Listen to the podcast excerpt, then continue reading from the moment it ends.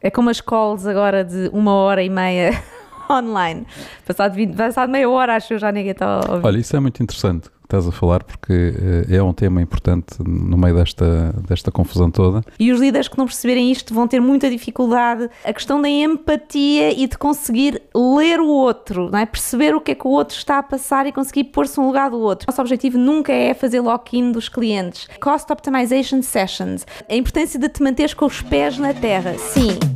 Neste episódio vamos falar com a Marta Souza Monteiro, que trabalha agora na AWS. Vamos falar sobre networking, comunidades, mentores, eventos, trabalho remoto, organização do trabalho e gestão do tempo e as mulheres no empreendedorismo. Bem-vindos a mais um Bitoc, o podcast de negócios à portuguesa. O meu nome é Tosh, comigo tenho José Serra. Bom dia a todos.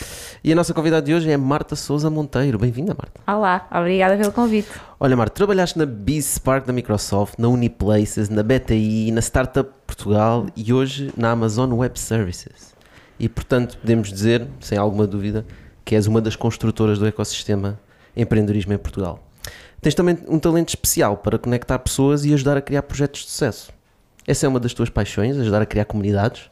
Sem dúvida. Uh, e é engraçado dizer isso porque, de facto, uh, às vezes olho para trás e penso, sem dar por ela, ou talvez um bocadinho propositadamente, porque fui sempre muito atenta ao meu caminho, ao caminho que eu queria percorrer, mas sem dar por ela, acabei por passar uh, por as várias frentes do que é que é um ecossistema, não é? sempre muito focada naquilo que, eu, que é a minha missão, neste mundo que eu acredito, que é tentar uh, chegar a mais pessoas e ter um impacto maior que não só numa só empresa. E portanto, sim, a minha grande paixão é de facto criar comunidades, conectar pessoas. Aliás, às vezes chamam-me a Nokia como se fosse a Nokia Connecting People, mas a Marta Connecting People. Tipo páginas amarelas, não é? Exato, completamente, é verdade. E, e é uma coisa, é uma coisa que keeps me up at night, não é? Que às vezes não faz-me sentir assim um bocadinho ansiosa, que é, epá, eu não conectei esta pessoa com aquela pessoa, e se eu conectar esta pessoa com aquela pessoa, poderá sair dali alguma coisa incrível. Portanto, é uma coisa que de facto eh, está constantemente na minha cabeça e que acrescenta muito valor ao meu trabalho com, com startups e, e a tentar ajudar os founders. Sendo uma pessoa que conecta outras pessoas, então, eh, portanto, nós sabemos que o valor de ligar pessoas e de nós falarmos com outras pessoas sobre as nossas ideias é, é altíssimo, não é? E, portanto, existe aquela velha regra de tenho uma ideia para uma startup, pá, não, não a escondas, fala com o máximo de pessoas possível, não é? Uh, portanto, tu deves ser uma pessoa que acredita muito no networking e na partilha de informação entre as pessoas. Quão importante é que isso é no mundo das startups, que é um mundo estás muito ligada? Qual é a importância que tu vês nisso? Uh, é super, super importante, é uma coisa importante. Ou seja, é uma coisa que nós falamos muito aqui no, no Bitalk, mas uhum. é sempre uhum. importante outras pessoas darem a sua visão sobre isso. Sim. É assim, eu acho que é muito importante a questão do networking e de conheceres um, e de, de, te dares a conhecer, te dares a conhecer aquilo em que tu acreditas e aquilo que estás a tentar montar e identificar as pessoas com a quem seria importante ou com quem seria importante tu falares uh, para conseguires desenvolver aquilo que tu estás a querer desenvolver. Mas há aqui também um fator importante. Portanto, sim, fazer muito networking, mas também dedicar muito tempo a realmente uh, ir a fundo naquilo que tu queres fazer, tentar testar e perceber se o mercado precisa disso ou se o mercado precisa disso e ainda não sabe que precisa disso, que também é outra questão. Uh, por exemplo, nós na Amazon, quando lançámos o Kindle, ninguém imaginaria uh, que alguém uh, iria alguma vez estar a ler um livro de um, de um device eletrónico, não é? Portanto, mas era uma coisa que o cliente precisava e não, não sabia que precisava. Portanto, a importância de virar para dentro e de trabalhar e de estudar e de, e de ir a fundo nas coisas, mas sim, também o de fazer a ponto de criar relações, mas também escolher um bocadinho com quem é que se partilha as coisas inicialmente, porque as pessoas vão ter sempre muitas opiniões e vão ter sempre alguma coisa a dizer.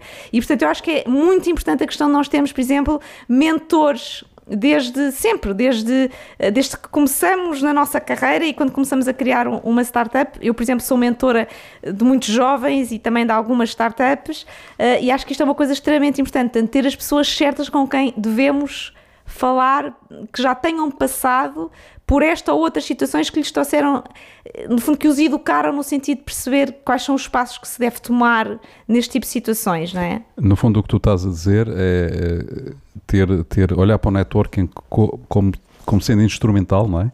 Exatamente. Na prática, porque, não, porque vai ajudar não só a pessoa em si a evoluir e desenvolver as suas aptidões, como também vai, vai permitir testar a ideia, testar o produto que quer desenvolver, Exatamente. não é? Ou seja, usar o networking não só em termos de autopromoção, claro, assim, não é? Claro.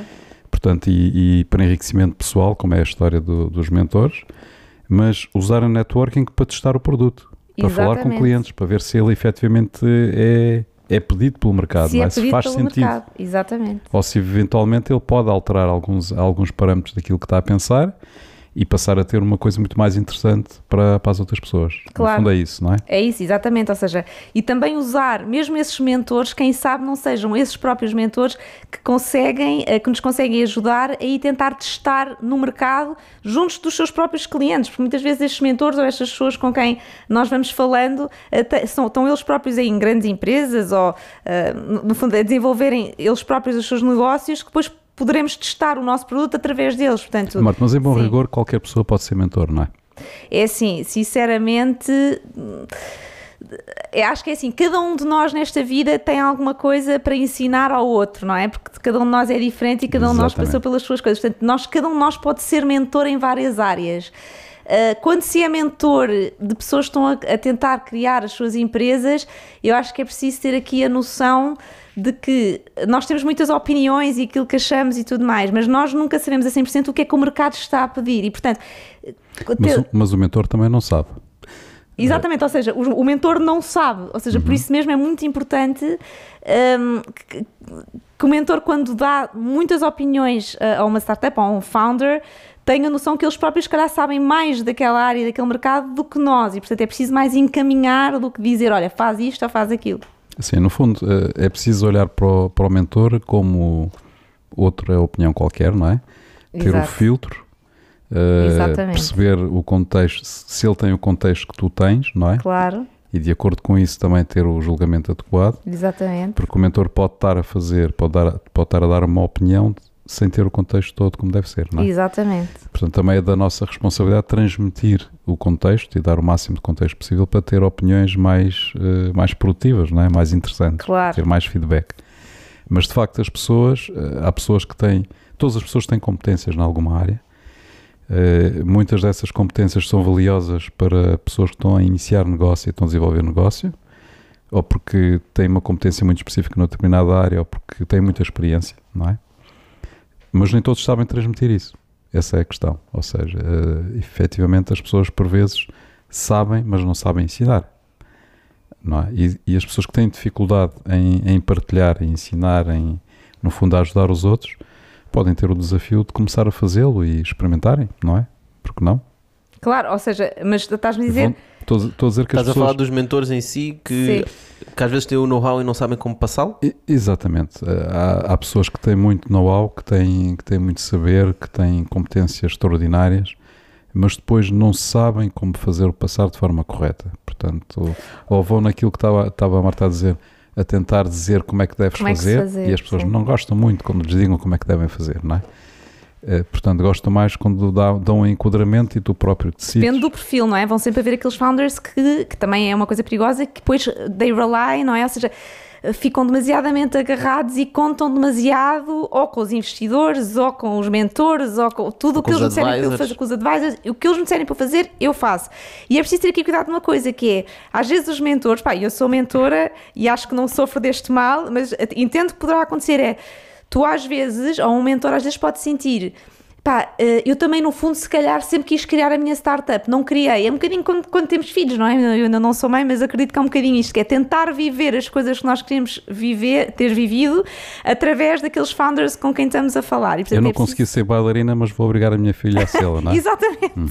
Portanto, é preciso ter um bocadinho cuidado aí. Uh, eu acho que hoje em dia existem muitas organizações que promovem esta questão da mentoria e, por exemplo, trabalhas com, vês organizações como, por exemplo, a Techstars, que têm uma rede de mentores brutal e depois até identificam quem é que são os, de todos os mentores que eles têm, quem é que são os All-Star Mentors, que são os melhores mentores que eles têm ó, no mundo. E há algumas pessoas, por exemplo, na Amazon Web Services que são mentores da Techstars e que fazem muito esse trabalho. E eu acho que a característica é sempre essa, é e há outra coisa que é, o que estas pessoas têm em comum, os mentores que são muito fortes é que utilizam a sua rede, o seu network para tentar impulsionar aqueles negócios. E isso é que é fantástico, é quando tu, mais do que dizeres o que é que deves fazer, é olha, eu por ter vindo já deste e deste background, fiz estes e estes contactos com estes VCs, com estas empresas, com estas oportunidades e vou-vos meter em contacto. Isso é que é, eu acho também um, um fator muito importante Ou seja, eu, eu posso não saber muito bem sobre esse tema, Mas vais não é? conectar. mas vou-te apresentar uma pessoa É que te vai ajudar certamente sobre isso. Não não é? tens de ser um especialista, tens de ser uma pessoa que tem a capacidade de ouvir,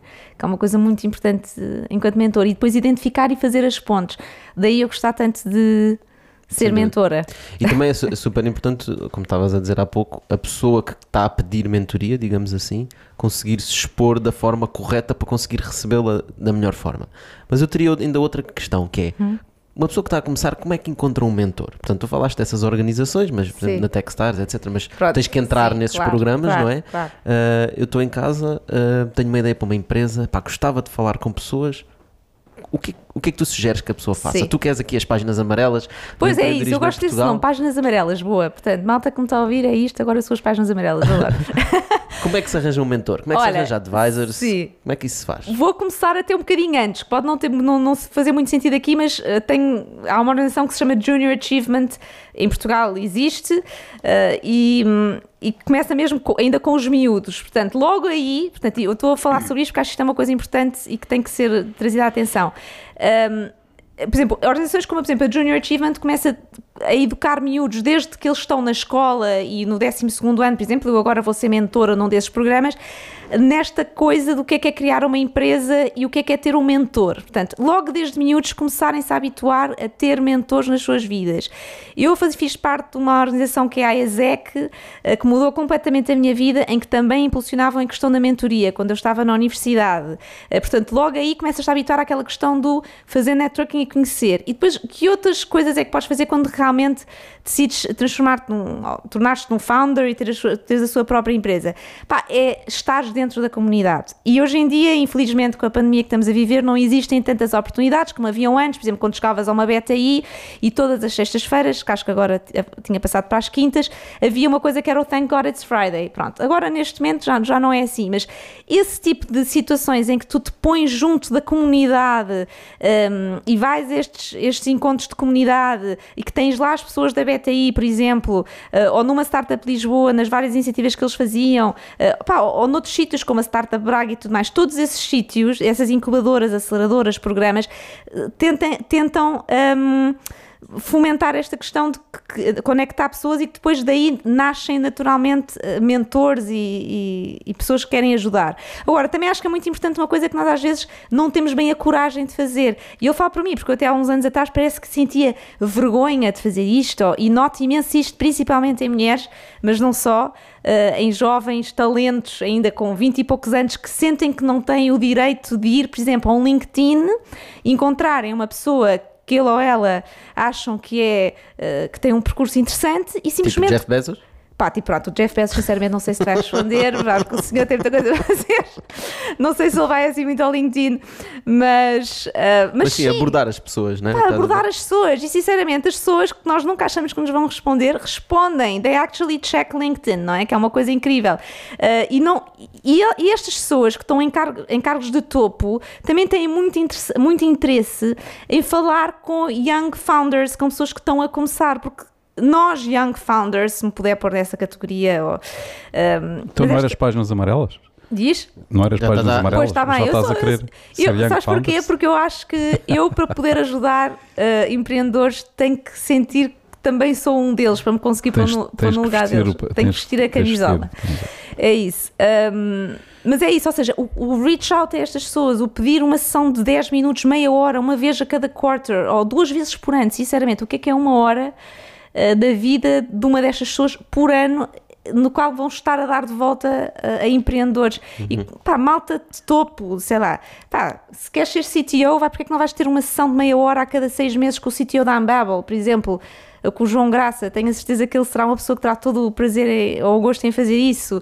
Um, A questão aqui que eu coloco é quantas vezes é que ele terá todo o gosto e o prazer em fazer isso. Pronto, e aí é um desafio que também acho que é importante para as pessoas Claro. que abordam, eh, porque eu, por exemplo, também sou abordado muitas vezes. E eu acho que uma das coisas que é super importante é tu não podes mandar uma mensagem a uma pessoa e dizer: Olha, tens 20 minutos para falar, quero-te falar sobre a minha ideia. claro, não. É epá, se tirasse esses 20 minutos, 24 horas no dia não chegavam, não é? Claro. E portanto é importante a pessoa que está, quando estás a abordar alguém, também perceberes quem é que estás a Claro. abordar. Uh, pensares na tua abordagem, porque é que será interessante para essa pessoa falar contigo também, não é? Exatamente. Mostrar-lhe qual é o valor que também trazes para ela, porque se vais só pedir, pedir, pedir, pedir, claro, E não claro. só, Tocha, não tô, é, também também ter uma noção muito clara do que é que tu queres obter. Exatamente, exatamente. Portanto, quando tu sabes o que é que queres obter, consegues formular até por uma mensagem, consegues formar, olha, tenho este problema, assim, assim. Uh, consegues-me ajudar? Tens alguma dica para mim? Exatamente. E, sabes, eu noti- noto isso muito, porque eu falo muito no WhatsApp. Eu gosto muito de falar no WhatsApp. eh, E quando as pessoas me dizem assim, olha, nós vamos fazer aqui uma call, eu digo sempre assim, adiciona-me no WhatsApp. E falamos no WhatsApp. E às vezes as pessoas têm muita dificuldade de meterem mensagens, porque tens que ser conciso, né? Uma coisa é Exatamente. quando estás numa call, estás ali a falar, a falar, a Pois falar, é. a falar, depois no final eu digo, então mas o que é que tu precisas de mim? Sim, É, querias só falar? Exato. Podias ter gravado Não, a é ti que próprio. a pessoa E quando WhatsApp- escreve tem que formular. Exatamente. Tem que formular as ideias. Tem que Exatamente. organizar as ideias, formulá-las e expô-las e, e- e- e colocar bem a questão, não é? Porque muitas vezes, eh, todos sabemos, o mais importante é, é ver qual é o problema, não é? Portanto, as perguntas são mais as perguntas são mais importantes que as respostas, muitas vezes. é? Exatamente. E explicar exatamente o que, o que é que aquela pessoa realmente vai retirar de falar eh, contigo, não é? E, e outra dica interessante é, por exemplo, quando tens organizações tipo a Startup Bootcamp ou a Bridge for Billions ou eh, uma série delas, eh, ou por exemplo, mesmo dentro das universidades existem agora redes de mentores, eh, por exemplo, a Nova tem uma agora muito forte em que ex-estudantes da Nova podem perfeitamente chegar até à Nova e dizer, olha, eu precisava de um mentor para, para me ajudar aqui na, na, estou a querer montar o meu negócio, mas por exemplo, também, por exemplo, utilizar o LinkedIn nesse sentido, é, se uma pessoa procurar no LinkedIn Startup Bootcamp Portugal ou o que for, vê, aparece quem é que são os employees destas, ou as pessoas que estão ligadas a esta organização e identificar através daí quem é que são esses mentores e fazer um reach out, olha, vi que és mentor ou que és mentor, eu tenho muitas pessoas que chegam até mim desta forma, "Eu gostava de ter o teu tempo por causa disto, isto e disto, isto é o que estou a querer criar, os meus investidores são estes, ou não, não tenho investidores ainda, mas este é o meu background, eh, e tentar... eh, E tenho este problema. Exato, e tenho muito este importante problema. formular o que é que é Exatamente, preciso. Exatamente, o que é que eu preciso. O que é que acreditas que vais conseguir tirar daquela interação? Porque isso também dá-te motivação a ti como mentor, né? Claro. Uh, para ir dizer assim, ah, pá, realmente eu sinto que conseguiria ajudar nesta situação, faz todo o Exatamente. sentido falar-me. E é muito por isso que eu também uso o WhatsApp. Eu digo sempre, pá, vamos falar Uhum. e depois, se se justificar, fazemos uma call. Exatamente. Não temos que ir já para uma call, vamos falar primeiro, tentar É percebermos, vais-me dando Sim. contexto. É um namoro, não é? É- é- Claro. portanto, não pode ser assim de repente. Também pode ser, é assim, sim, também concordo com isso. Poderá ser uma coisa que vá. Antigamente isso era mais fácil de fazer, não é? Porque tu conhecias aqui, depois na semana a seguir ou no mês a seguir vias a pessoa no Web Summit, depois não sei o quê. Mas a Marta sim, está também. com muitas saudades dos É. eventos É pá, presenciais. estou, pronto. vai- lá Mas está. também há coisas digitais neste, agora. Sim, ontem estive num evento completamente online, virtual, eh, em que tínhamos que ter o nosso avatar e foi super estranho ao início, mas depois até foi divertido. Tínhamos que nos vestir e depois tipo podíamos interagir Sims. com as pessoas. Tipo Sims, eu, tava, eu adoro o Sims, portanto aquilo para mim foi de género. Mas não dava para construir a, Boneca a casinha, né? Não dava para construir Não a- dava, dava para construir a casinha, mas pronto. Mas sim, mas realmente estes- esses eventos, apesar que, por exemplo, por exemplo, no Web Summit tu também vias uma coisa a acontecer que às vezes até se tornava chata, que era as pessoas virem ter contigo, abordarem eu até às vezes até virava a placa, do, tipo o badge, que é para não. É tão recorrente no Web Summit ver as pessoas com o badge virado ao contrário. Sim, porque é de género, ah, quer fazer um pitch, pá, pronto, e não é bem assim. Tu tens que também criar empatia, não é? E perceber eh, o que é que aquela pessoa também quer ouvir, não é? A questão, a importância do rapport, não é? É, é super importante, Sim. até porque nós às vezes, quando abordamos alguém, estamos a pensar em nós, não é? É super importante pensarmos na outra pessoa. Porquê que no Web Summit, não é? que é um evento de networking, vamos esquecer agora o Web Summit virtual, o Web Summit, como ele era, tanta gente, mas é que não, não é esporádico, mas era mesmo centenas ou milhares de pessoas que andam com o badge virado ao contrário. Sim. E eu acho- Investors, sim. Eu acho que isso diz muito da nossa cultura, ah, de como estamos a trabalhar esta área e a abordar as pessoas. Sim. Porque se eu vou ao Web Summit com um badge de investor Sim. e quando estou no Web Summit vir o badge ao contrário, Sim, o que, é que, o que é que se passa? O exatamente. que é que vocês acham? Acho que é um tema super engraçado. O que se passa, o que se passa eh, eu sinceramente também já fiz isso. O- sim, o que se- Ups. exatamente. Epá, o que se passa é que tu não queres, eh, tu tens, eh, no fundo, estás, na- estás num sítio em que estás a ver o que é que há de interessante, não é? E procuras ver os expositores que estão e, que estão, e quais são as soluções que estão a ser apresentadas e, pronto, e, e queres ser tu a fazer a abordagem, não é? Eh, no fundo, mostrar interesse por algum, por algum, por algum desses projetos e sim obter o feedback e, e ter, ter uma conversa, eh, como dizem os brasileiros, uma conversa legal. Claro. Eh, agora, se tu estás no meio do- dos stands, andas a ver o que, é que, o que é que queres abordar, o que é que te interessa, o que é que te chama a atenção e és permanentemente abordado por não, não, quero, não, não Claro. quero ouvir o que é que eu tenho aqui para apresentar. Pá, pá, pá, pá, pá. Quer dizer, parece que estamos na, na feira, não é?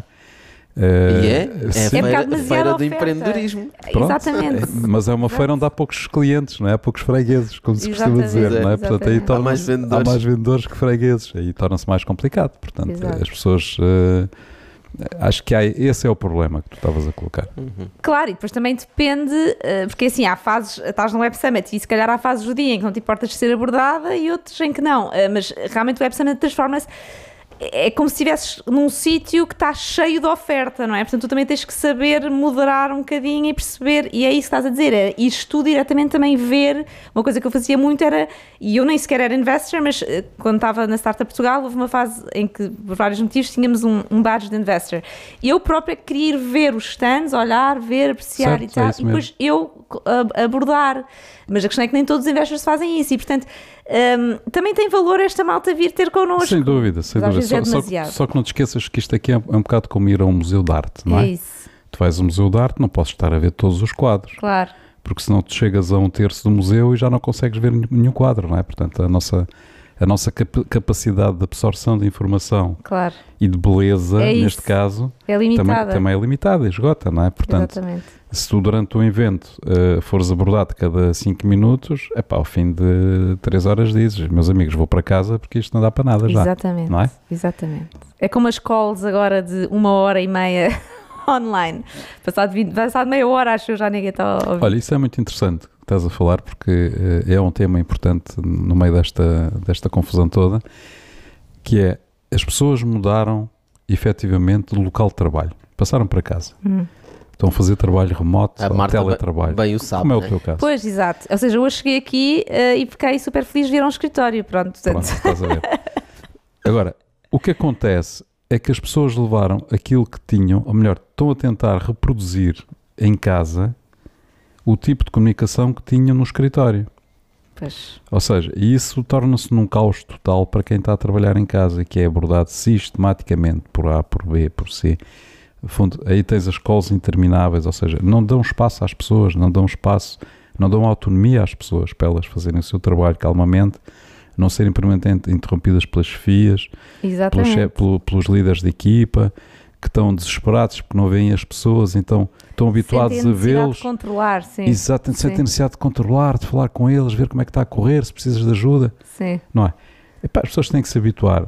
Se o contexto de trabalho é diferente, tem que ter metodologias completamente diferentes de liderança de equipa, não é? completamente. E, e, e já já me apercebi, acho que não- também não fiz nenhuma descoberta extraordinária, que os skills necessários para liderar, liderar equipas em teletrabalho são completamente diferentes dos Completamente. skills necessários para liderar uma equipa presencialmente. É incrível. é? Completamente, completamente.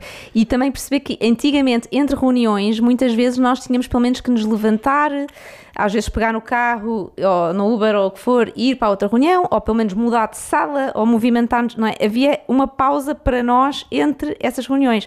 Enquanto que hoje em dia não há. eh, e essa questão que estás a dizer do um, liderar pessoas online é completamente diferente, porque há uma coisa que eu acho que é mais importante do que nunca, e, e eu sempre fui muito a favor disto, mas agora é engraçado porque agora é mesmo importante, eh, e está toda a gente a perceber, e os líderes que não perceberem isto vão ter muita dificuldade em conseguir. um, manter as suas equipas unidas e a respeitá-los, não é? Que é uh, a questão da empatia e de conseguir ler o outro, não é? Perceber o que é que o outro está a passar e conseguir pôr-se no lugar do outro. Nós agora já não conseguimos, por exemplo, eu hoje estou aqui convosco e estou a olhar para vocês de cima a baixo, não é? Um, e conseguimos, isto também é importante, esta interação de, de nos lermos, lermos o movimento do outro. Online nós só, só vemos a outra pessoa até aqui e muitas vezes a câmara nem está ligada, o que também é compreensível, porque nem toda a gente está para estar com a câmara sempre ligada, olhar para nossa casa e para a gata, no meu caso, e para isto e para aquilo e para estar desarrumado. Pá, e portanto é preciso um líder ter a capacidade uh, de se pôr do outro lado e de conseguir também ler o que é que esta pessoa está a passar, será que está mais tensa hoje, será que não está? Pá, já está claramente a ficar cansada, já estou aqui a uma hora numa reunião, uh, se calhar é melhor marcar reuniões só de meia hora e ir adaptando desta forma. Certo. E isto é uma coisa que eu não sei se todas as pessoas estão capacitadas para isso, porque agora não é só de mandar e de liderar e Mas de vão dizer. ter que aprender, não é? Completamente. É Vão ter super difícil. É, é isso que tu estás a dizer, porque nós, quando estamos ao vivo, tu sentes outras coisas. Sentes a energia, né? Tens completamente. Todos os outros sentidos. Tudo, tudo. Uh, na verdade, quando estamos numa cola, os sentidos são. Normalmente a pessoa está tá em pijama, daqui da cintura é para verdade. baixo, toda é a um gente facto, sabe, né? vamos todos admitir isto. Ou até sem pijama, quem sabe? Eu normalmente faço colos zoom sem calças. Exatamente, Uh, pronto. e, e as dinâmicas são diferentes e as pessoas sentem-se de forma diferente, né? E Claro. depois tens aquela situação que é exatamente isso das reuniões que estavas a falar. Agora as reuniões são: começa uma reunião às 3, acaba às 4, começa uma reunião às 4, começa, acaba às esquece. 5, começa às 5, acaba às 6. Ou seja, aquilo é seguido. Nem dá Ou muito seja- tempo para a pessoa parar para pensar. E, exato, e, e qual é a intenção que na verdade tu estás a meter na tua call com aquela pessoa que se já eh, acabaste de uma call, passaste para a outra call e foste para a outra call. Qual é rea- realmente a dedicação que tu estás a dar àquela pessoa se ainda há um minuto atrás estavas numa call com outra pessoa? Porque aquilo literalmente sai uma e entra outra, sai uma e entra outra. O desafio é simples: é cortar para metade. Sempre. É verdade. Olha, uma coisa que eu comecei a cortar fazer. para metade. Hoje Sim. cortas para metade É e depois isso. amanhã cortas outra vez para metade, já fica um quarto e depois fazes um oitavo. É isso. É cortar sempre para metade. É a única hipótese. E eu comecei a fazer assim aos domingos. Até que olha, não, não precisas fazer nada. Até que não precisas fazer É não. Mas é só no nada. infinito, né? É isso, e perguntar o que é que eu vou realmente tirar desta call. Eu comecei aos domingos a fazer uma coisa, que eu olho para a minha agenda e bloqueio, tipo, segunda, pelo menos uma hora e meia no mínimo, ou duas, preferencialmente, por dia, em que se chama work time, para mim, que é, está bloqueado, o que é, e o que é que é work time? É tempo para fazer aquelas coisas que não é estar em calls, que sinceramente é muita coisa, tipo escrever, tipo ler e-mails, tipo responder a coisas importantes, tipo, eh, não é? Fica Pronto. aqui, fica aqui uma sugestão para os nossos. Às vezes tu estás a falar nisso, mas eu acho super importante, se calhar, uma coisa que não se fala e às vezes é visto de forma negativa. Que é ah, tu tirares tempo para ires ao LinkedIn fazer scroll. Olha, por Tu exemplo. tirares tempo para ires ler um artigo ou dois no Medium. Tu tirares Exato. tempo para ires consultar as tuas redes, seja o Twitter, o que tu preferes, ah, leres as notícias. Esse tempo que Ler. tu precisas para parar, para ler, ah, especialmente Exato. na nossa na área de É empreendedorismo, é, pá, é é essencial, não é? Portanto, eu estou a criar uma startup, há montes de outras empresas a trabalhar na minha área, eu tenho que me manter também informado do que é que as coisas estão a acontecer. Claro. E isso é o quê? Vou ler isso só às 11 da noite? Pois, exato. Não, e a às vezes papa. vais, mas depois já, já tens a cabeça em papa. E isso é importante que estás a dizer, porque na nossa área estão sempre tantas coisas novas a acontecer. E eu vi contra mim e falo. Eu às vezes não paro para ler o artigo do início ao fim. Não é Começas a pessoa, saltar, não é? uma pessoa, uma pessoa, primeiro lês os, às vezes lês a primeira ah tá bom, já percebi, pronto. E depois, eu às vezes, agora estou a fazer, vou- estou mesmo a obrigar, então, eu agora vou ler do início ao fim. Pá, e disse, epá, ainda bem que eu li isto do início ao fim, porque isto diz aqui imensa coisa importante. Pá, é, é Afinal, eu difícil. não sabia o que estava aqui escrito, não é? Não sabia tudo. Exatamente. E cada vez mais a minha pergunta é qual é o conteúdo que funciona realmente, não é? Pá, não sei. é- O que é que é aquilo que as pessoas vão. É um mix de vídeo, voz. ah, O Trump já provou o que é que funciona realmente. Pois, exatamente, é É verdade. escrever em caps lock. É verdade. No Twitter. mas, eh, mas eu acho que isso levanta um- uma discussão importante que é o work-life balance eh, e o mental work balance. Sim. Uh, porque a verdade é a seguinte: nós, durante muitos anos, eh, durante, por exemplo, a Revolução Industrial, tivemos a lutar por ter hora- uh, dias de trabalho de 8 horas. Certo? Portanto, as pessoas lutaram por isso. Vamos ter dias de 8 horas onde vamos trabalhar 8, ho- 8 hours sleep, 8 hour fun, ou que era, 8 hour Exato. work. Uh, e agora estamos a regredir É verdade. nesse sentido, digamos assim, né? Portanto, é normal, especial- eu estou a falar nisto porque no empreendedorismo é super normal uma pessoa dizer eu trabalho 14 horas por dia. Sim. Uh, Nós estamos a regredir num certo sentido, mas também estamos a progredir noutro. Acho é que estamos numa fase uh, mista, uh, numa terra de ninguém. Nós podemos estar a regredir porque não conseguimos fazer esse balanço, porque uma coisa é definir as regras bem, bem, bem, bem certinhas, que é entras às 8 ou entras às 9, sais às 5 ou sais às 6, ou que é, tens intervalo para almoço, papapá. Portanto, alguém organiza a tua vida, portanto, a empresa organiza a tua vida e dá-te um horário. Outra coisa diz assim: olha, tens trabalho para fazer, faz quando te Exato. apetecer, Exato. não é? Eh, Pronto, e depois temos aquele problema dos que já falámos, etc, etc. Portanto, ou seja, há mu- muita dificuldade em termos de organização de trabalho. Mas acho que nós tendemos para que essa organização de trabalho vá acontecer. Portanto, mais, nós daqui a um ano trabalhamos melhor online do que trabalhamos hoje. Claro. Daqui a três anos trabalhamos ainda, ainda melhor. Nós vamos aprender e vamos ter as ferramentas certas e vamos conseguir fazer o nosso trabalho e vamos conseguir ter tempo para nós, que é muito importante. E, porque não- agora devíamos ter mais tempo, porque já não há deslocações, portanto esse tempo devia ser para, Mas para é, nós. é não é? exatamente aí que eu estava a buscar, é que nós consumimos o tempo de outra forma. Exato. Ex- Mas eh, repara, mas estamos a evoluir porquê? Porque tu falaste na Revolução Industrial e falaste muito bem. Até a Revolução Industrial, as pessoas organizavam-se de forma de trabalho diferente. Ou seja, tu tinhas a Rua dos Sapateiros, a Rua dos Loureiros, a Rua É dos não sei quantos, etc. As pessoas organizavam-se por espaços, por, eh, por áreas, de acordo com, com as habilitações que tinham, com, com os ofícios que tinham, não é? Muito, estava muito ligado aos ofícios. Até que a Revolução Industrial, quando chega, diz: não, isto não vai ser assim. Vamos meter todos num espaço. E temos aqui uma sequência de trabalho que tem a ver com a organização do trabalho, com a organização da produção, que obriga que as pessoas trabalhem numa certa sequência. E curiosamente, quando nós vamos para os serviços, quando se desenvolvem os serviços, trazem para os serviços o vício da fábrica. Ou seja, as pessoas têm que ter um horário, têm que, ter um local de trabalho, claro. têm que fazer aquilo, têm uma sequência de trabalho. Ou seja, os serviços passaram a ter uma lógica de funcionamento fabril Tem turnos. tem turnos, etc, etc. Exatamente. Portanto, de facto, o que nós agora estamos a. E eu estou a, estou a fal- estou a falar, quando eu disse que estamos a progredir, é nesse sentido. Estamos a desmontar isso. Estamos a desmontar os serviços. As fábricas vão ter que continuar a, a funcionar com horários, com turnos, Claro, há etc. certas coisas que é. Vão ter menos gente, porque vão ter mais Claro. robôs. Agora, em termos de serviços, as pessoas não têm que estar juntos com os colegas para fazerem É bem verdade, o trabalho. é verdade. Eu se calhar preferia estar com, contigo, Marta, e com o Tocha num espaço de trabalho, mesmo estando a trabalhar para empresas diferentes, não é? Pois, Portanto, exatamente. eh, se eu acho que nós nos podemos interajudar de alguma forma e ser, É da sermos inspiradores, comunidade, sim. nós podemos criar comunidades de trabalho que não correspondem diretamente à organização da empresa, não é? Completamente. Portanto, eu acho que nós caminhamos para aí. Caminhamos para as pessoas quererem trabalharem de onde quiserem, Com quem quiserem. com quem quiserem, não é? Nos tempos que quiserem. Isso, isso sim vai ser um grande salto em termos da humanidade, penso eu. E daí também vem a, questão- a importância da, da diversidade, não é? Por exemplo, hum, o que é que nós ganhamos em estar, a, em estar a trabalhar todos os dias no mesmo espaço com pessoas que trabalham exato na- exatamente na mesma empresa que nós e que fazem exatamente a mesma coisa que nós? Tudo bem que é diferente, por exemplo, numa empresa tão grande como a Amazon, no meu caso, a pessoa ao meu lado nunca vai estar a fazer exatamente aquilo que eu faço, portanto estás sempre a aprender. Mas em muitos dos casos vê-se isso, é as pessoas trabalham numa empresa ao lado umas das outras, fazem todas elas a mesma coisa, têm o mesmo pensamento Isso- essa é a herança fabril. e isso não fomenta, exatamente, isso não fomenta a criatividade, não é? E portanto, imagina o que é que era nós sentarmos-nos a trabalhar durante uma semana ao lado uns dos outros. Exatamente. É brutal, eu tenho imenso semana, aprender e na semana vocês- seguinte vais trabalhar com outras com pessoas, outras pessoas. É verdade. Não é? E, E, vais trabalhar para, para o interior, vais trabalhar Whatever, para, exatamente. E o que para tens sempre a aprender. Real ou, não é é? verdade, é verdade. Porque esse é outro tema, não é? Que é eh, temos a oportunidade de trabalhar de onde quisermos, não é?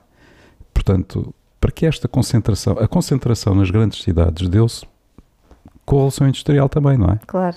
Era necessário mão de obra para as fábricas, as pessoas largavam os campos, largavam as ovelhas, largavam as enxadas e lá iam para a- cidade ter um emprego bem pago, bem remunerado, porque era fixo, não é? E tinha que obedecer a determinadas regras, aprendiam, o ofício e lá estavam. E as cidades foram crescendo, metrópoles, gigantes, etc. Os serviços eh, juntaram-se a isto tudo. Porquê é que não há agora descentralização? Ou seja, nós podemos ir trabalhar para, um, para uma aldeia e a partir daí fazer a nossa vida. É verdade. E, Não é? e com custos muito inferiores. E eu começo a ver pessoas realmente a vida. fazer isso. Com qualidade de vida. a mudarem-se, a mudarem-se. E isso até pode ser uma oportunidade, até agora voltando aqui eh, a, a levar outra vez este tema que é, isto pode ser uma oportunidade, por exemplo, para incubadoras que eu vejo espetaculares, que não são nem no Porto nem em Lisboa, eh, mas que têm menos gente porque, pronto, porque a maior parte dos founders acabam por estar muito focados ou, Nas metrópoles. juntos em Lisboa e Porto, principalmente em Lisboa, não é? Mas no Porto é uma comunidade brutal e super forte. Um, e, e por que não, com a quantidade de incubadoras que temos neste momento no país, que acho que já são mais de 160, através da Rede Nacional de Incubadoras, eh, agora já existe esta possibilidade de estar noutros lugares e também de ter apoio local, não é? De comunidades, de... Ir falar Sim. com outras pessoas e experienciar vivências diferentes, não é? Completamente. Vão fazer crescer como, como Pô, empreendedores. Por que não serem founders, no, founder nómadas? Exatamente. Não é? E Hoje poder- estou numa incubadora, Exatamente. amanhã estou noutra a experimentar, estou a lidar com outras pessoas, crio outra rede, É isso. mais networking, que depois vou para outra. E, no fundo, Exatamente. why not? Isso é, É um bom produto de turismo, não é? Nós temos aqueles, aqueles percursos turísticos que passam pelas aldeias. Exato. podíamos ter assim um percurso de passar por Para os nómadas. Para os nómadas. Pronto, já sabemos o que é que vamos montar em 2021, é agora. Já inventámos aqui os founders nómadas. Mas, mas isto é engraçado porque isto é mais uma ideia que eu não- e e toda a gente tem muitas ideias, não é? E nós estamos a falar disto e é uma ideia interessante, ah, mas depois voltar sempre à mesma coisa, não é? Ah, é preciso pôr energia sobre essa ideia e executar a ideia, Executar a ideia. não é? Exatamente. Eh, e, e tudo que tá- estás no ecossistema empreendedor e já deves ter lidado com centenas ou milhares de startups, ehm, é muito normal ver as ideias, as, as empresas caírem.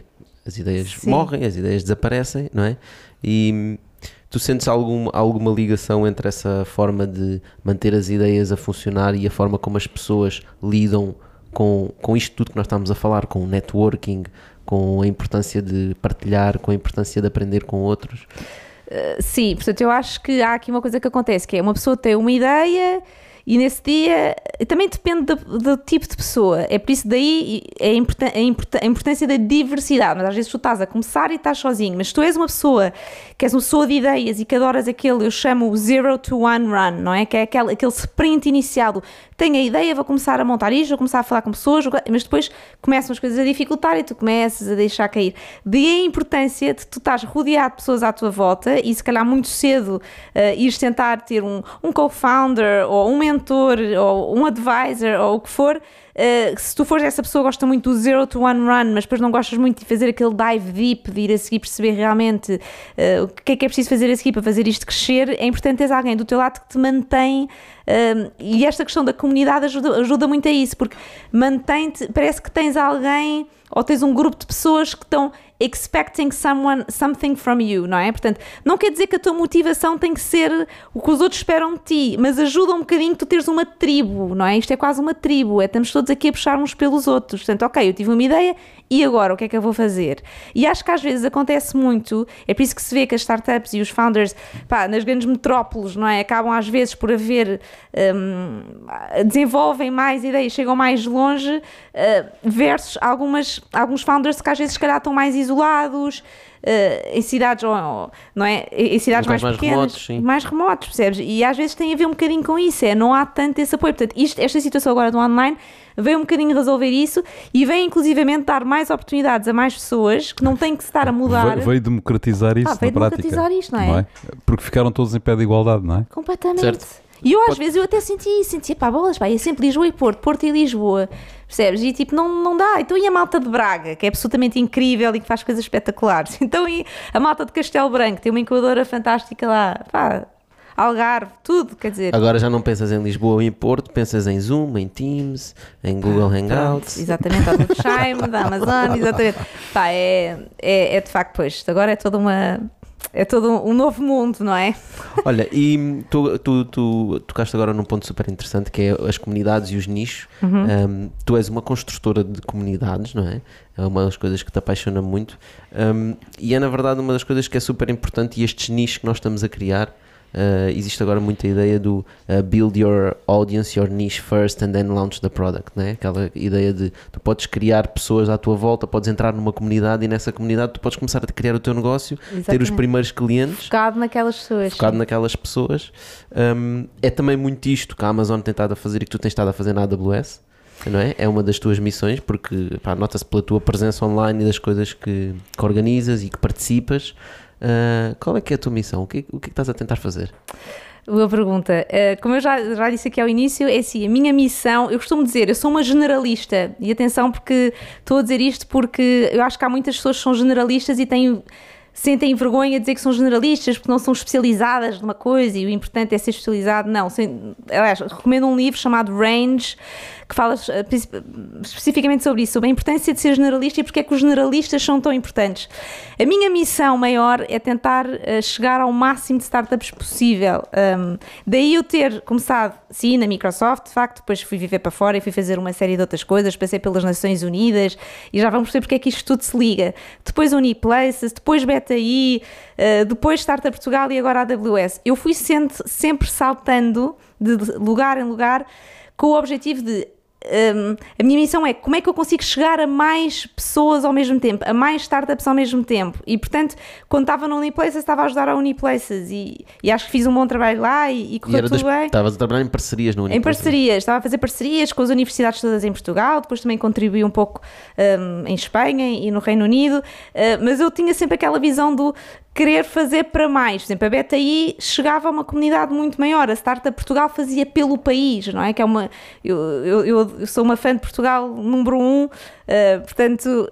E, e, de facto sentia que aquilo que eles estavam a fazer ia, ia impactar ainda mais startups. Portanto, essa é realmente a minha missão. E na Amazon Web Services, o que é que eu faço? Um, e, e se calhar quando eu me juntei à Amazon Web Services, algumas pessoas não perceberam bem. Então, mas vais para uma empresa tão específica, fazer uma coisa tão específica. Mas não, porque a Amazon Web Services acaba por resolver preci- precisamente aqui uma questão, que é voltando àquele assunto há bocadinho, às vezes os founders têm ideias e acabam por largar a ideia porque ao longo do tempo torna-se demasiadamente difícil, principalmente na parte tech, não é? Isto falando de startups tech, eh, porque não têm um CTO, porque não têm o dinheiro para montar aquilo, ou porque não conseguiram ir buscar investimento, ou porque é muito complexo criarem aquela tecnologia que eles querem ou aquele produto que eles querem, e a AWS vem precisamente facilitar isso. Eh, seja através de programas de créditos que nós temos para startups, mas mesmo a própria tecnologia da AWS, que o que faz é que permite que seja muito mais fácil errar, não é? E tu, para seres founder, tens que estar constantemente a criar e a errar e a criar novas coisas e a errar. E a questão do cloud resolve um bocadinho isso, porque é muito mais fácil tu errares na cloud e isso não ter grandes consequências e voltares para trás e o custo ser menor. Eh, portanto. E ter, por exemplo, a AWS em Portugal é absolutamente incrível eh, para as startups. Portanto, uma das coisas que as startups nos dizem é nós estamos a falar com a Amazon Web Services, mas estamos a falar com pessoas, eh, com a Marta, com o Diogo, que é arquiteto de soluções, eh, com o Nuno Cardoso, eh, com a Matilde. Portanto, existem pessoas, existe uma equipa dedicada a startups e isso eu acho que é incrível. Apesar de ser uma empresa tão grande, é uma empresa que é tão customer obsessed que foca-se mesmo em ter dentro da empresa as pessoas certas para lidar com os seus clientes. Pá, e eu só por causa disso, ou um dos grandes motivos de me querer juntar, foi isso, porque sabia que mesmo sendo uma organização tão grande, eu ia continuar a ter um impacto muito grande em Portugal, pá, e globalmente, ultimately, não é? Um, uma forma mais provocatória de colocar a coisa é, obviamente vocês, uh, cá a AWS traz muito valor às empresas, aliás, vê-se pela quantidade de startups que, que usam uh, os serviços da cloud da Amazon, mas não te sentes às vezes no papel um bocadinho tipo de drug dealer do género, estamos a dar-vos créditos para vocês poderem usar a Amazon, porque na verdade nós queremos que vocês fiquem hooked e queremos adquirir clientes. E eu não estou a dizer isto no sentido pejorativo, porque obviamente o objetivo de qualquer empresa, e eu sou o primeiro que diz isso, o objetivo de uma empresa é vender. E portanto, se tu não sabes vender, não vale a pena fazeres uma empresa. Podes fazer uma organização non-profit, podes fazer outro, outro voluntariado. Um, mas tu tens que equilibrar isso, porque na verdade toda a gente olha para a Amazon, é um gigante, não é? E dizem, ok, a Amazon está-me aqui a oferecer créditos, a seguir eu vou usar e vou ficar aqui. E portanto, como é que tu combates isso? É trazendo estes serviços de valor que tu estás a falar, é tentando apostar e dizendo assim, não, nós não é só porque nós queremos ter como clientes, é porque nós realmente somos a melhor cloud do mundo.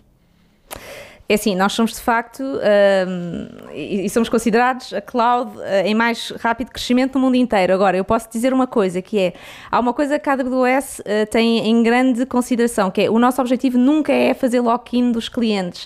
Uh, nós quando decidimos investir, porque isto no fundo é um investimento que nós fazemos em startups através de créditos, não é? investimos através precisamente da rede local de parceiros, não, não chamamos de parceiros, mas chamamos de Activate Providers que é, por exemplo, a parceria que nós temos, por exemplo, com a Olicipway, ou que temos com uma startup Lisboa, ou com uma startup Praga, ou com uma Sanjotec. O OutSystems agora, não é?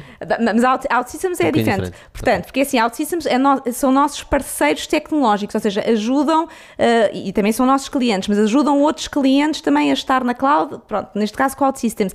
Mas eu estou a dizer, é, nós fazemos parcerias com o ecossistema de incubadoras, aceleradoras e de VCs, e nós o que é que vos dizemos, uh, ou o que é que dizemos a estes VCs, a estas incubadoras? Aqui tem este valor para vocês darem às vossas startups. Porquê? Porque se estas startups fazem parte do vosso portfólio, nós acreditamos que vale a pena investir estes créditos nelas.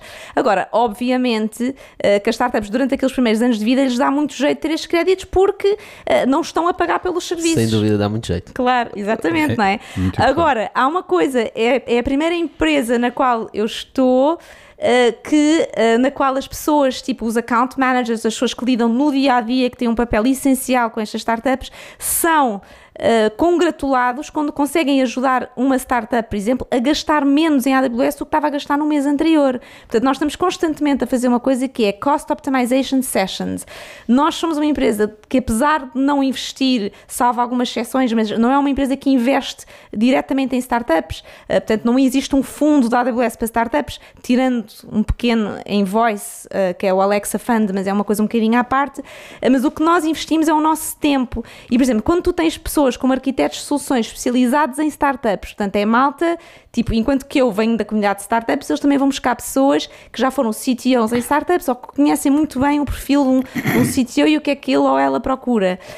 Um, e, e põe este, estes arquitetos de soluções a falar com estas startups e a perceber, olha, tu estás a gastar isto por mês em AWS, porque se calhar não tens isto, isto e isto não, afinado. Não, porque neste momento ainda não estás a pagar. Uh, sim, está bem, mas, mas, mas amanhã mas estás... quando começares mesmo a pagar Exatamente. vai ser uma fatura alta, Mas é? estás a pagar porque estás a usar os teus créditos, Exatamente. por exemplo, não é? Portanto, os créditos estão a sair todos os meses. Quanto mais tempo tu conseguires que aqueles créditos durem, melhor para ti. E, portanto, nós fazemos sessões de otimização, que é olhar para a arquitetura deles tecnológica e perceber, olha, podes cortar aqui, podes cortar ali, podes pôr isto aqui. Se calhar, se queres crescer o teu negócio desta forma, devias começar a usar os nossos serviços de machine learning e, portanto, nós vamos tentando reduzir os custos que eles estão a ter, ao mesmo tempo que os ajudamos a utilizar tecnologias que os permitam aumentar o seu negócio, não é? Por exemplo, através do machine learning, da AI, de outras coisas.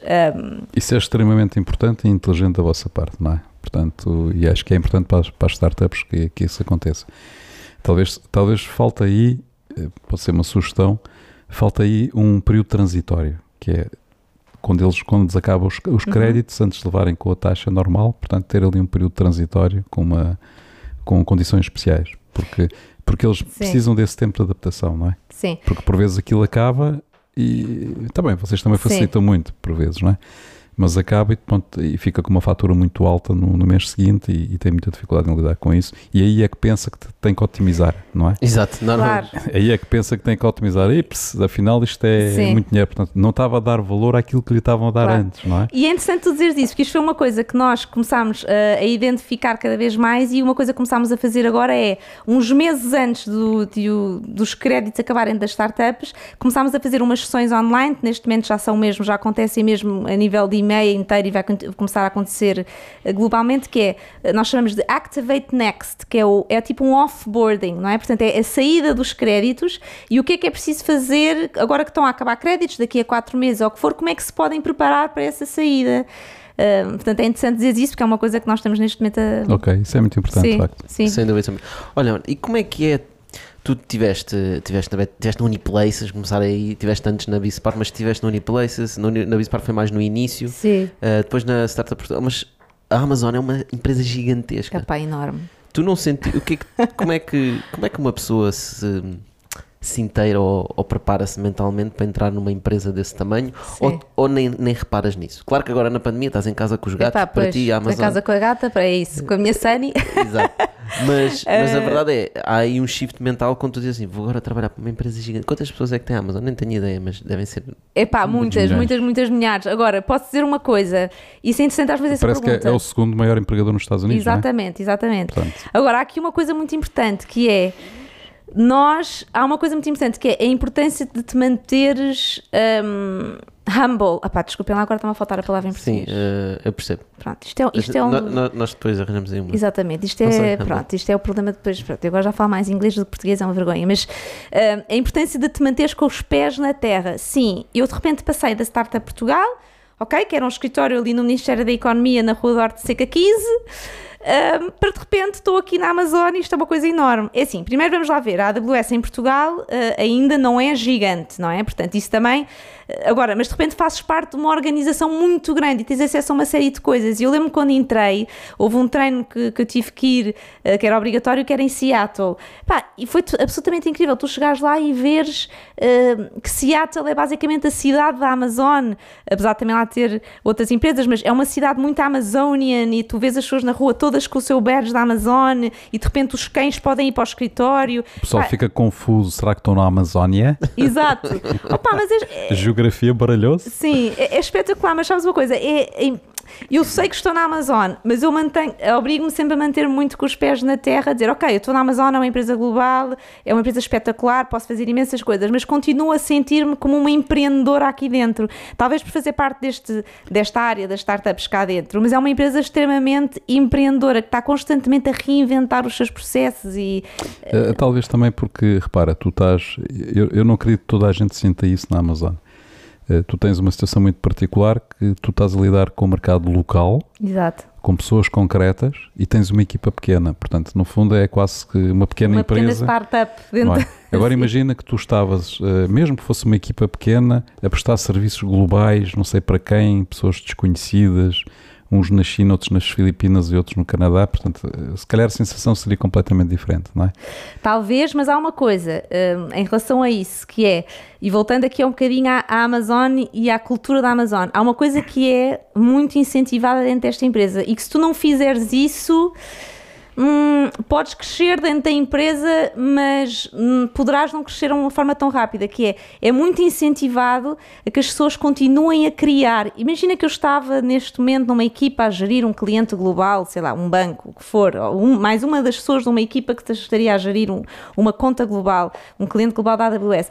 Mesmo assim, de, mesmo assim seria seria-me permitido ou incentivado até a que eu mesmo assim criasse e continuasse a pensar o que é que não está a funcionar no negócio. E nós temos um, um, uma forma de fazer isso que é, que é working backwards from the customers, ok? É tipo um processo. Então, identificar o que é que nós ainda não criamos que o cliente talvez precise. E isto é mesmo incentivada que nós façamos isto várias vezes ao ano.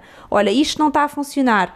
Uh, ok, como é que podíamos fazer para resolver isto? E, e, isso é interessante porque isso começas no, a escrever. Isso no fundo o que estás a dizer é isso permite. É um processo de inovação. Claro, exatamente. Isso é um processo de inovação e processo de inovação de negócio, sim, não sim. é?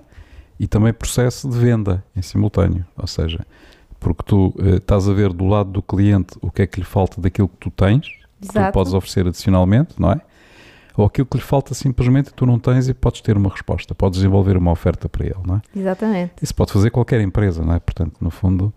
É, é... Mas nós levamos isso muito a sério. Mas é que isso é super importante, não é? é em vez de impingirmos o nosso produto, Nada. nós pensarmos realmente quais é que são as necessidades daquelas Exatamente. pessoas que são os nossos clientes e isso também leva a um segundo ponto super interessante nas vendas das empresas. Diz. Não, eu só ia dizer, eh, no fundo, sublinhar isso que estás a dizer, que é eh, muitas vezes as pessoas, eh, portanto, as empresas, eh, desenvolvem produto e vendem esse produto às, às, uhum. aos seus clientes e ao venderem esse produto aos clientes estão de facto a satisfazer uma necessidade do cliente. Portanto, o cliente precisa daquilo porque senão não pagava por isso, não é? E, e tem que ter uma noção muito clara e o foco deles é continuar a vender. Portanto, o foco deles é ter mais clientes que também precisem do produto e que possam pagar por ele. Portanto, e como são empresas pequenas, esse foco de venda por vezes faz esquecer que as necessidades do cliente também mudam. Uhum.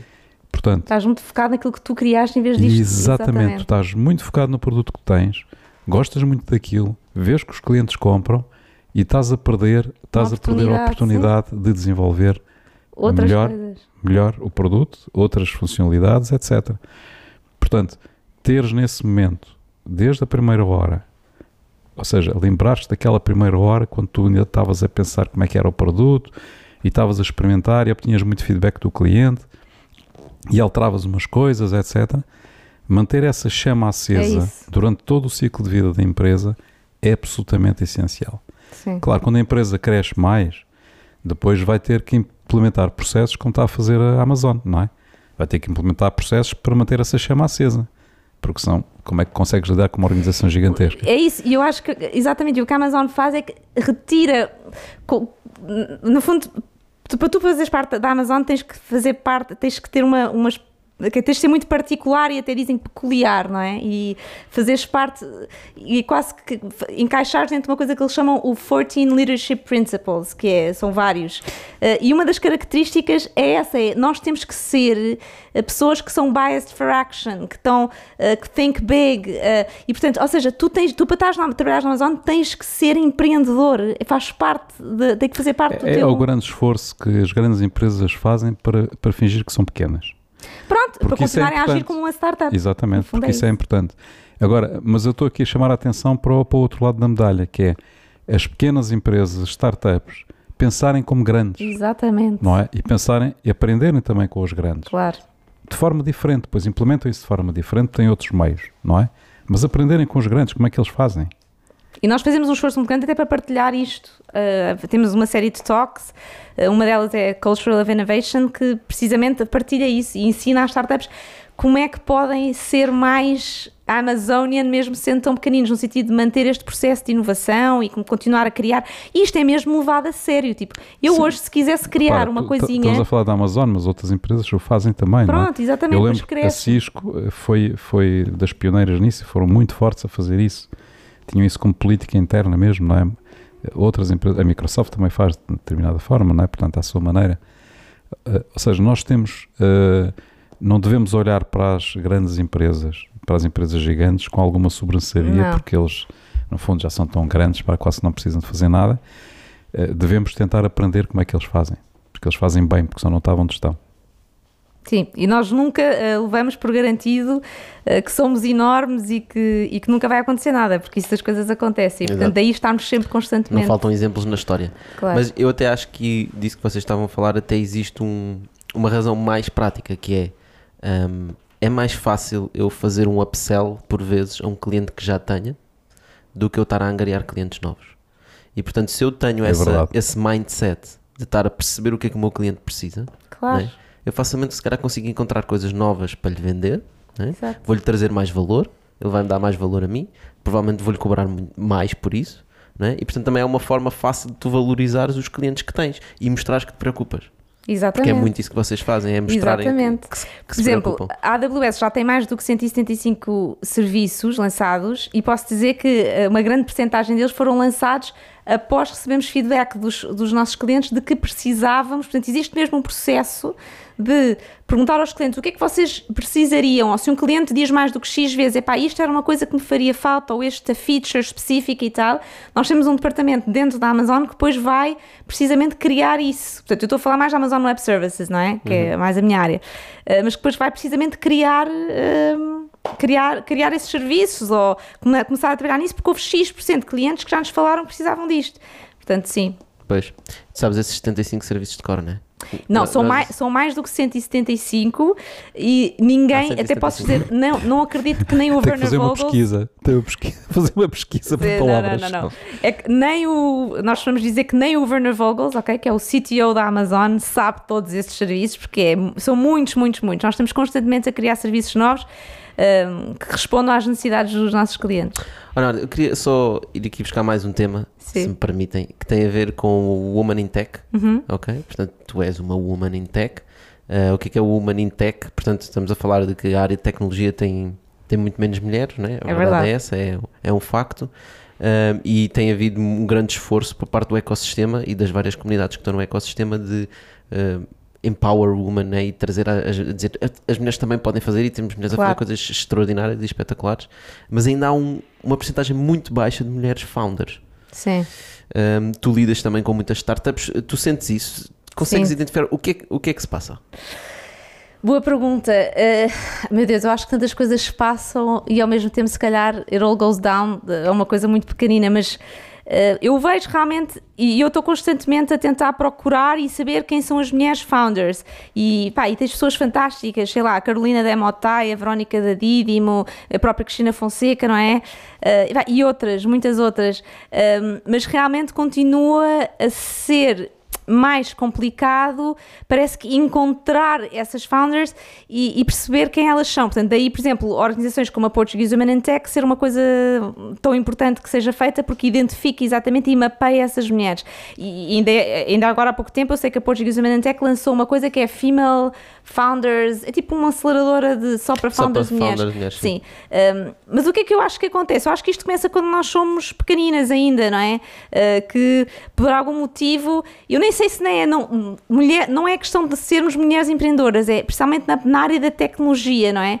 Uh, parece que se torna, uh, okay, enquanto estamos a crescer, uh, vemos mais a questão da tecnologia como isso é mais para rapazes, não é? E eu acredito que isso agora vai mudar, porque nós próprios identificámos e apercebemos-nos que andávamos a fazer isto a nós, a nós próprias. E por isso agora, quando formos ter filhas e meninas, Oferecer carros, oferecer carros, Tipo, olha, por exemplo, eu adorava carros, tipo, pá, mas depois davam imensas Barbies, mas eu adorava carros, Eh, jogos de computador eu adorava, mas depois, tipo, pronto, davam Barbies e a pequena sereia, não sei o que, eu também achava piada. Mas estás a ver, ter essa atenção de perceber, nós estamos a criar estes bias nas nossas próprias miúdas, nas nossas próprias filhas, se calhar estamos e nem notamos. Eu própria tenho uma sobrinha e às vezes faço isso sem querer eh, e, e tenho que me corrigir a mim própria. Eh, mas eu acho que existe cada vez mais apoios e vê-se agora também cada vez mais investimentos em negócios eh, de mulheres e, e, portanto eu acho que isso está naturalmente a Isso eu mudar. acho que tem muito a ver com a cultura, não é? Portanto, nós crescemos nesta cultura. Agora, eu acho que falar disto é importante porque Claro, faz, faz com que nós começamos a pensar sobre isso e em gerações vamos mudando. Portanto, eu não tenho números, mas eu diria que na Arábia Saudita o número de mulheres founders deve ser muito inferior, não é? Muito reduzido. E tem a ver com uma cultura, Tem com a a ver com a cultura cultura. deles, da forma como eles colocam o homem e a mulher na sociedade. Ou seja, é preciso todo o ecossistema mudar, o ecossistema à volta disso mudar. Por exemplo, a questão cultural, a questão de há tanta coisa que tem que ser feita e está nas Se calhar nossas nos mãos. países nórdicos há mais mulheres do que, do que, do que Talvez. nós. Exatamente. Mulheres founders, é? Mulheres Exatamente. E, e depois ainda muito aquela coisa do. Ainda ontem eu falava disto com uma mulher, eh, por acaso, dentro da Amazon, que, que é a minha mentora, lá está. Eh, que é a questão do as mulheres vão ter filhos e nós às vezes ainda associamos isso como pá, nós vamos ser mães, eh, vamos ter filhos e depois vou desaparecer, vou montar uma empresa para depois se calhar ter que estar fora não sei quantos meses e depois e tal.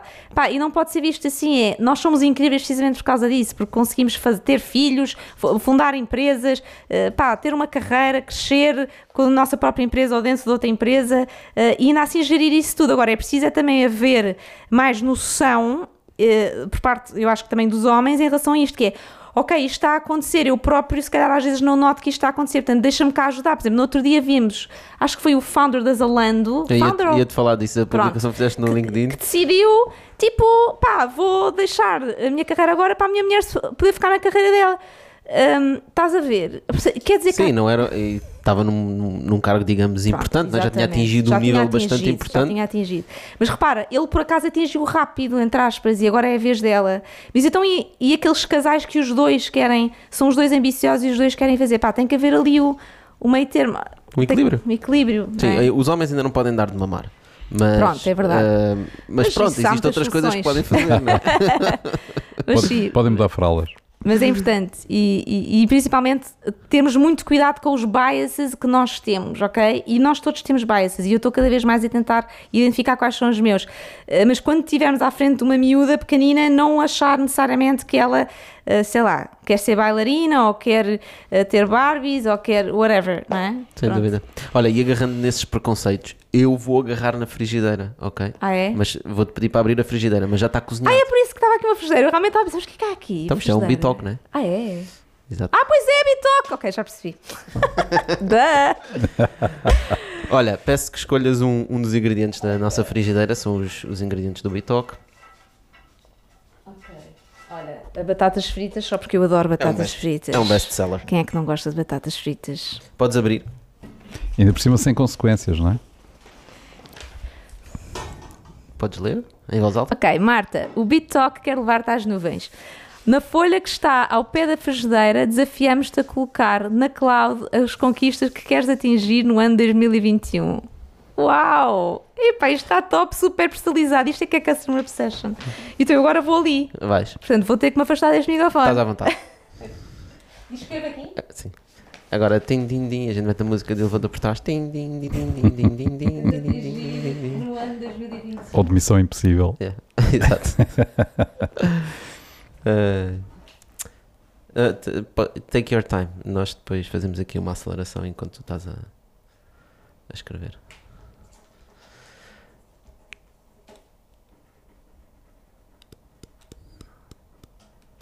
São os desafios, os novos desafios do Bitalk. Nice, adoro isto, grande ideia. É uma coisinha um bocadinho diferente. E na cloud, ainda por cima, isto tem tudo a ver. Já não exageres, depois vais ter que ler isso tudo. Vou ler? Lá está. Aquilo que estávamos a falar, não é? Pôr por escrito é sempre mais difícil do que falar. Exatamente. Quer dizer, ela vai escrever isto aqui em, a no minuto. rápido. no minuto e nós tivemos uma hora a falar. Mas eu já comecei a pensar, é que a eu já comecei um bocado a pensar nisto porque eu faço sempre a cena do ano a seguir e tal, portanto, é por isso que eu já tenho um bocado na cabeça. Ah.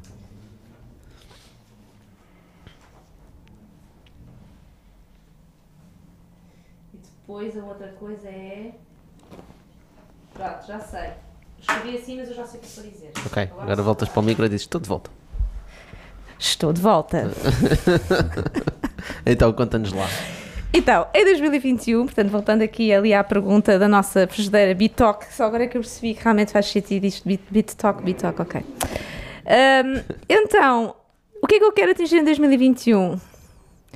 Eu em 2021 quero fazer uma coisa que acho que todos nós temos, eh, que estamos nesta, neste ecossistema temos a obrigação de tentar fazer, que é ajudar mais founders de eh, minorias, entre aspas. Portanto, não é só mulheres, eh, não é? Eh, portanto, founders que venham de situações... é epá, pronto, que por algum motivo sejam uma minoria, não é? E portanto isso é muito Índios, importante. esquimós. Exatamente, exatamente. Uh, portanto, isso é uma coisa muito importante e acho que por acaso é uma coisa que falta um bocadinho em Portugal. É um fundo um, para este tipo de. E já se vê imenso, por exemplo, nos Estados, Unidos. sim. Uh, um fundo para, para isso, para minorias, não é? Porque estas pessoas têm. um, pá, às vezes inseguranças ou menos acesso a coisas uh, ou não, ou Às vezes têm uma cultura diferente e precisam de uma abordagem, se calhar, diferente. Diferente. E um precisam- tipo de mentores diferentes. Tipo por mentores diferentes. E, por exemplo, tens um, a Bridge for Billions, que eu já falei aqui, faz muito isso. Portanto, eu pessoalmente quero estar mais envolvida nisso. Portanto, eh, mais do que ajudar mais founders, e mais- quero, quero tentar começar a focar também um bocadinho aí, a dedicar um bocado do meu tempo, que eu dedico muito tempo a isto, a mentoria e a ajudar e tudo mais, mas tentar começar a focar mais também realmente em quem precisa ainda mais. Hum, outra coisa que eu quero é quero que, pá, quero muito que a AWS chegue ainda, ma- ainda mais startups portuguesas eh, e ainda mais incubadoras. eh, E eu sou uma grande fã aqui da Rede Nacional de Incubadoras, a e como eu já falei aqui, acho que não é só Lisboa e Porto, há tanta gente tão boa a gerir incubadoras à volta do país e eu quero tentar ajudar ainda mais essa malta a ter eh, mais força dentro deste ecossistema, disto, que é o ecossistema em Portugal. Um, e acho que agora com esta coisa do online, como estavas a dizer, tudo se democratizou, entre aspas, portanto isto é possível. Outra coisa que eu quero é os meus mentees, que eu adoro, um, quero vê-los a crescer e a atingirem as coisas que eles, um, que eles, que eles querem. Eu tenho mentees enquanto startups, mas também já disse que tenho mentees enquanto pessoas individuais que me abordam e que, e portanto eu tenho um compromisso com eles e quero mesmo que eles atinjam essas coisas. Um, e outra coisa que eu quero para mim pessoalmente é quero chegar a mais startups do que só em Portugal. Portanto, epá, eu, eu, eu, estava a dizer um bocadinho, eu sou uma generalista, eu percebo um bocadinho tudo, ok? Eu nunca vou ser a pessoa que vai ser mega especializada em machine learning e AI e que vai ajudar só startups nessa área. Não, não é por aí. É, mas acho que sou uma pessoa que tem a capacidade de empatia e de ter uma linguagem universal eh, e a partir disso usar a minha rede e a minha vivência até agora para poder dar eh, e poder ajudar os outros. E portanto acho que Portugal é fantástico, mas eu quero chegar a, a mais do que Portugal, a mais founders. É isso, para acabar assim. Espetáculo. Excelente. Muito bom. Gostaram? Foi, foi inspiracional. Acho que foi, acho que foi, acho que foi um- uma excelente forma de, de acabarmos este Bitoque. Olha, Marta, muito obrigado por teres vindo. Obrigada. Foi super Obrigada. Marta. Foi fantástico. Uh, pessoal, obrigado por vocês estarem desse lado. Já sabem, para a semana estamos de volta. Um, tirem um minutinho se, se chegaram até aqui, se nos tiveram a ouvir durante este tempo todo, é porque Claro realmente tiveram. tiraram valor, tiraram valor desta conversa. Para tirem um minutinho para dar um like, fazer um share, fazer um comentário, fazer uma crítica, fazer uma sugestão, seja o que for. Uh, para nós o vosso feedback é super importante porque vai nos ajudar a cozinhar melhores bitocos. É isso. E hoje vou comer um bitox só por causa disto. Também é recorrente. Até para a semana, pessoal. Obrigado. Hot